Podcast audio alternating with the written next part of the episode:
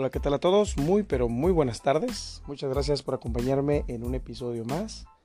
Ya nos encontramos aquí en punto cero y a pesar de que seguimos disfónicos, vamos a seguir compartiendo con ustedes la información, los análisis de todo lo que sucede en nuestra política mexicana y en esta ocasión vamos a tener la oportunidad de escuchar eh, un análisis del maestro Alfredo Jalife en esto que tiene que ver con la economía verde economía verde, el utilizar los recursos naturales para generar energía eléctrica, energía hidráulica eh, y todo lo que tiene que ver con el cuidado del medio ambiente, ya que la contaminación, pues como todos sabemos, ha llevado a un extremo la historia de nuestro planeta en el que nos encontramos en un riesgo alto de que si seguimos en el camino que siguen llevando algunas eh, de las más grandes industrias, empresas que siguen contaminando, pues obviamente vamos a ver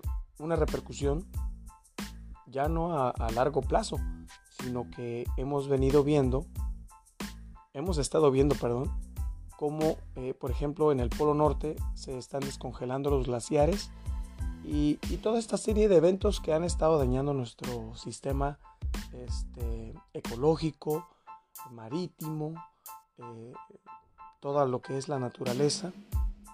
Y bueno, vamos a escuchar maestro Jalife una muy buena recopilación del análisis que él lleva a cabo eh, y cómo todo este enfoque global eh, tiene también una perspectiva económica. y después de que termine su intervención, vamos a hacer comentarios para finalizar el episodio. Vamos a escucharlo. Dicho esto, y ya paso a un artículo que yo considero es eh, eh, seminal, que es el de eh, David Paul Goldman. Yo lo sigo desde hace mucho. Él ahorita se ha vuelto, cotiza mucho en, en Asia Times. Este, por ejemplo, el artículo en Asia Times es premium, hay que pagar de más, aparte de la inscripción. Bueno, en, esto hay que invertir, ni modo, ¿no? Y vean nada más el título, vean lo que dice que las ah, burbujas verdes amenazan de, eh, eh, bueno, aquí tu pop es como pinchar, ¿no? En los mercados de, bursátiles. Ahí lo tiene. Es un brillante economista. Este, él es israelí, estadounidense, pero es de primera. Eso no importa que hay buenos y malos, como en todo el mundo. Bueno, y ese buenos y malos también es relativo. Ya lo pongo muy cotizado en Asia Times. Juzga correctamente que las burbujas verdes amenazan hacer esta. Bueno, ¿qué son las burbujas verdes? Todo lo que está ligado a esta famosa economía verde, con la que se querían quedar los globalistas para resetear su agenda global. Eso es importante entenderlo. Y ellos dominar ese mercado vía bursátil pues se le está cayendo, esa es la realidad. Eh, cuando, y vean qué fuerte frase, el pensamiento mágico, magic thought o thinking, de Estados Unidos, de una agenda verde financiada por cantidades infinitas de dinero, de imprenta, solamente acabarán en lágrimas. Vean, yo me metí a estudiar muy a fondo el, artículo, sobre todo la parte financierista economista. Vean, es demencial. ¿eh? Por ejemplo, habla hasta de 100, escuchen bien lo que les estoy diciendo, 100 millones de millones de dólares, estamos hablando 100 trillion, trillones en anglosajón, escucharon bien la cifra, estamos hablando casi el PIB global, el PIB global, creo que hasta más, PIB global yo me quedé la última vez, andaba en 98, aquí eran 100, bueno, estos 100 millones de millones iban a servir a, a apuntalar la burbuja verde que ahora sí le llama a él. Y cosa que él no es así anticapitalista, ¿eh? Por eso me gustó más el artículo. Pero es una gente, hay que reconocerlo, muy sensata, este, con datos duros, eh, expone eh, qué es esta burbuja verde, etcétera, etcétera. Bueno, ya después de esto, sigue Paul Guzmán. Realmente les estoy dando nada más la parte que él comenta de la eh, de las inversiones y todo lo que tiene que ver con el carbón. Eh, pero no me metí a darles, no les quise romper la cabeza y menos la mía, eh, con estas cuentas alegres, financieristas. No, no, ya era pero muy bien elaboradas. ¿eh? Él es un gran, aparte de que es un gran economista, es un muy buen econometrista. Bueno, eh, ¿quién desnuda eh, Goldman las cuentas alegres de la economía verde. La inversión en hidrocarburos se ha colapsado bajo la presión de la agenda, eh, agenda, verde adoptada por el consenso internacional cuando en Estados Unidos los grandes inversionistas institucionales boicotean las inversiones en combustibles fósiles. Hoy piden las grandes empresas un crédito y no se lo dan si pertenecen a la agenda fósil. Si vienen a la verde les dan lo que quieran. ¿Por qué? Porque Estados Unidos es una plutocracia bancocrática, eso ya lo hemos dicho hasta el cansancio. Y, mientras la crítica escasez de electricidad es resultado de la regulación drástica de la extracción en las minas de carbón. China fue lo que hizo, ¿no? Para quedar bien en la próxima cumbre de Glasgow del cambio climático, pues empezó a disminuir la extracción en carbón eh, y luego importaba la gran parte de Australia Luego, eh, debido al pleito con Australia por su incrustación en el AUKUS, eh, medio cambiaron de parecer y hoy han reanudado y siguen importando el, carbón de Australia. A ver, ¿por qué todos los que la, anglosfera ha adoptado eh, la, economía verde? ¿Por qué se, que se hacen de la vista gorda con, con Australia? Es el mayor productor, extractor de, de exportador mundial del carbón. 32% de lo que se hacen de la vista gorda sus socios en el AUCUS, que proclaman por cualquier las bondades de la economía verde. Y ahí va esta, este dato pocos lo saben. Estados Unidos, que es el que lleva la batuta, es el tercer máximo productor de carbón en el mundo. Todavía se sigue produciendo carbón. Ustedes ven el carbón, pues es sucio, si vamos a esas, eh, eh, esos reduccionismos simplistas. Y y lo demás pues parecería muy bonito, solar, eólico, pues sí, todos queremos un mundo estético, eso nadie está en contra de ello. Pero ¿qué hacemos cuando no funciona ni lo eólico ni lo solar? Pues ahorita están regresando de nueva cuenta en Estados Unidos, en China, en Europa, están, bueno, en España también, están regresando al, al carbón. Entonces le salió el tiro por la culata, para decirlo en términos muy suaves. La siguiente, Giselita, si es que tienes, porque yo ya voy a acabar prácticamente. Y ahí tienen ustedes el ejemplo, y eso es del Financial Times. Y vean, a mí me gusta citar más a los que con los que normalmente yo no suelo eh, compartir sus opiniones. Hay otras que sí, depende del tema, pero no a ciegas. Y vean cómo habla de China e India, que es el gran ejemplo, porque el crunch energético en China e India, esto está alimentando una gran ansiedad, angustia, más que ansiedad yo pondría en lugar de anxiety, yo pondría anguish eh, eh, del crecimiento global. ¿Por qué? Porque ya, ya están las previsiones del FMI. China en pocos años, si no son dos o tres años, esas son las previsiones del FMI, será la primera potencia geoeconómica mundial. ¿Seguida por quién? Por India. Y en tercer lugar vendría Estados Unidos. Y eso que dejo de lado ayer la bomba atómica que lanzó el Financial Times, al, decir que ya, bueno, cosa que nosotros hemos dicho, ustedes son testigos, lo que pasa es que yo me adelanto muchas veces, el, eh, de que China le lleva 20 años de adelanto a Estados Unidos en la inteligencia artificial.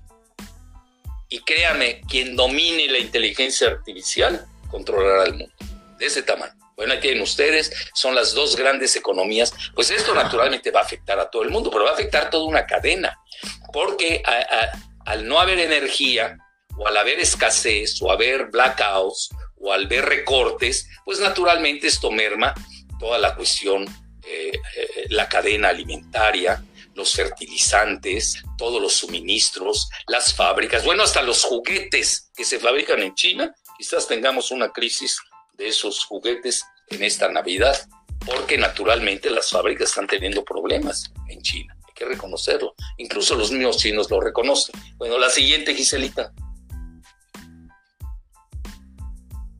Creo que hay un dato, vean, es Xinhuanet, ahí dice, está fortaleciendo su apoyo financiero para la producción del carbón y la electricidad. Tuvieron que echar reversa, esa es la realidad. Yo creo que aquí, si yo pudiera resumir, todo el mundo se equivocó en la cuestión de la transición energética. ¿O qué? quieren pasar a la transición eh, de las alternativas.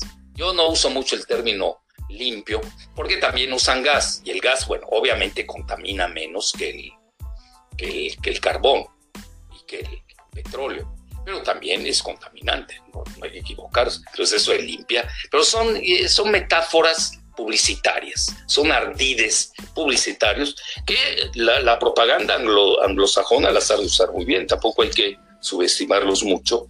Y, eh, eh, aquí algo que no hay que perder de vista es de que pues ya empiezan a haber paliativos, ya están pensando, bueno, ¿y ahora qué hacemos?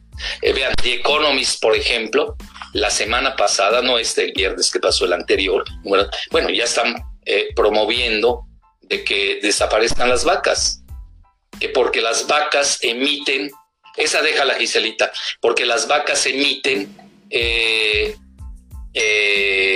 mucho metano. Bueno, entonces que vamos, ya no vamos a comer carne. Vean a qué grado, aunque ya empiezan a tener por ahí también medidas paliativas. Bueno, aquí, vean, lo que está en juego, pues eso es lo que me queda a mí más que nada, es, se equivocaron en la transición y dos, ¿quién va a controlar esto? Porque esto tiene impacto e implicaciones geopolíticas muy fuertes. Pues vean lo que está pasando con Rusia y la, y la Unión Europea. Veanlo. Entonces, oye, ¿tienes la frase de Merkel, Giselita? Ya ven le estaban echando la culpa al zar Vladimir Putin, salió Angela Merkel, que es la primera geoeconomía, ahí está, buenísimo. Eh, eh, tenía, eh, salió a decir que no es cierto lo que están, que Rusia está detrás de la crisis de los precios. También eso los precios hay que ver. Una cosa es el spot market, es decir, la cotización diaria en el mercado abierto, y otra es la, cuando hay contratos de que, que se sugiere para tener mayor estabilidad sean de mediano y largo plazo. Entonces vean, ahí está Angela Merkel, dice eh, y dice, en mi conocimiento no existen eh, órdenes donde Rusia haya dicho no vamos a entregar entregarles eh, el gas a ustedes, especialmente en relación al gasoducto en Ucrania. Ahí está, lo desechó se lo dijo a los reporteros y dice, Rusia puede solamente librar el gas en base a sus obligaciones contractuales, así de contratos. Y no solamente así porque sí. Vean, importantísimo. Vean cómo la misma eh, más afectada por esa crisis, yo diría, de la privatización eléctrica en Alemania, que hoy, por cierto, una empresa, la mayor en Alemania, tú que estás ahorita, es que lo hablamos en preguntas y respuestas, Giselita, eh, hoy le eh, avisó que ya, privada, por cierto, ya no le iba a dar servicio a su, a, su clientela, así con la mano en la cintura. Ya lo vivió Estados Unidos con Enron, acuérdense. Subieron las tarifas en forma estratosférica en, en, California y luego quebró, que eran muy asociados a, estaban muy asociados a, a Baby Bush. Bueno, este bueno, un análisis bastante breve pero muy completo del maestro Alfredo Jalife, quien como sabemos eh, analiza toda esta estrategia geopolítica que tiene que ver con las energías eh, renovables y pues bueno, una serie de eventos que se han venido presentando. Eh, mencionó temas como la importancia del desarrollo tecnológico, en el que China le lleva 20 años de ventaja a Estados Unidos, o sea, ya lo dejó atrás. Y como él lo dice y lo comenta en su análisis, quien en el futuro tenga el control de la inteligencia artificial, artificial perdón, eh, dominará el mundo. Eh, un tema muy polémico, un tema que nos atañe a todos. Eh, sin embargo, el punto principal de todo este análisis y de lo que estamos comentando en este momento es que las energías renovables se traen de vuelta. Es una alternativa más. El carbón lo estaban criticando que era un contaminante también. y como dice el maestro Jarrife, pues obviamente, eh, si nos vamos a esas cuestiones eh, de descripción de cómo es contaminante, pues también el petróleo y otras eh, energías, sin embargo, son menos, una cantidad menos contaminante y que obviamente protegen y ayudan nuestro medio ambiente y todo esto que estamos viviendo en la actualidad. Eh, un tema muy interesante, seguir platicando, un tema muy amplio, pero eh, lo vamos a seguir conversando en los demás episodios. Quería tocar el tema de lo que fue la participación del presidente Andrés Manuel López Obrador ante la ONU allá en Estados Unidos. Eh, pero lo vamos a dejar para el siguiente episodio. Sin embargo, nada más quiero recalcar, tomó varios temas importantes, hizo una propuesta muy interesante que si eh, ustedes la escucharon o si no la escucharon y van y la buscan, eh, presten atención a esa parte en la que él exhorta y hace una sugerencia en cómo puede a nivel global el G20 apoyar hasta con un billón de dólares, que es un trillón eh, en pesos, para atacar la pobreza. Una propuesta, una sugerencia muy interesante sin embargo, pues tiene críticas, pero eh, creo que la intención de lograr un fondo que ayude a la gente pobre, pues es importante también, ¿no? Para impulsar la economía, para impulsar a que la gente tenga como eh, sustentarse, pueda sobrevivir y pueda eh, tener la oportunidad de a lo mejor invertir, crear su negocio, no sé, pero sí ayudar a las personas de escasos recursos, para que se vayan levantando conforme la marcha. Es un tema bastante amplio, como les digo, lo tocaremos en el próximo episodio.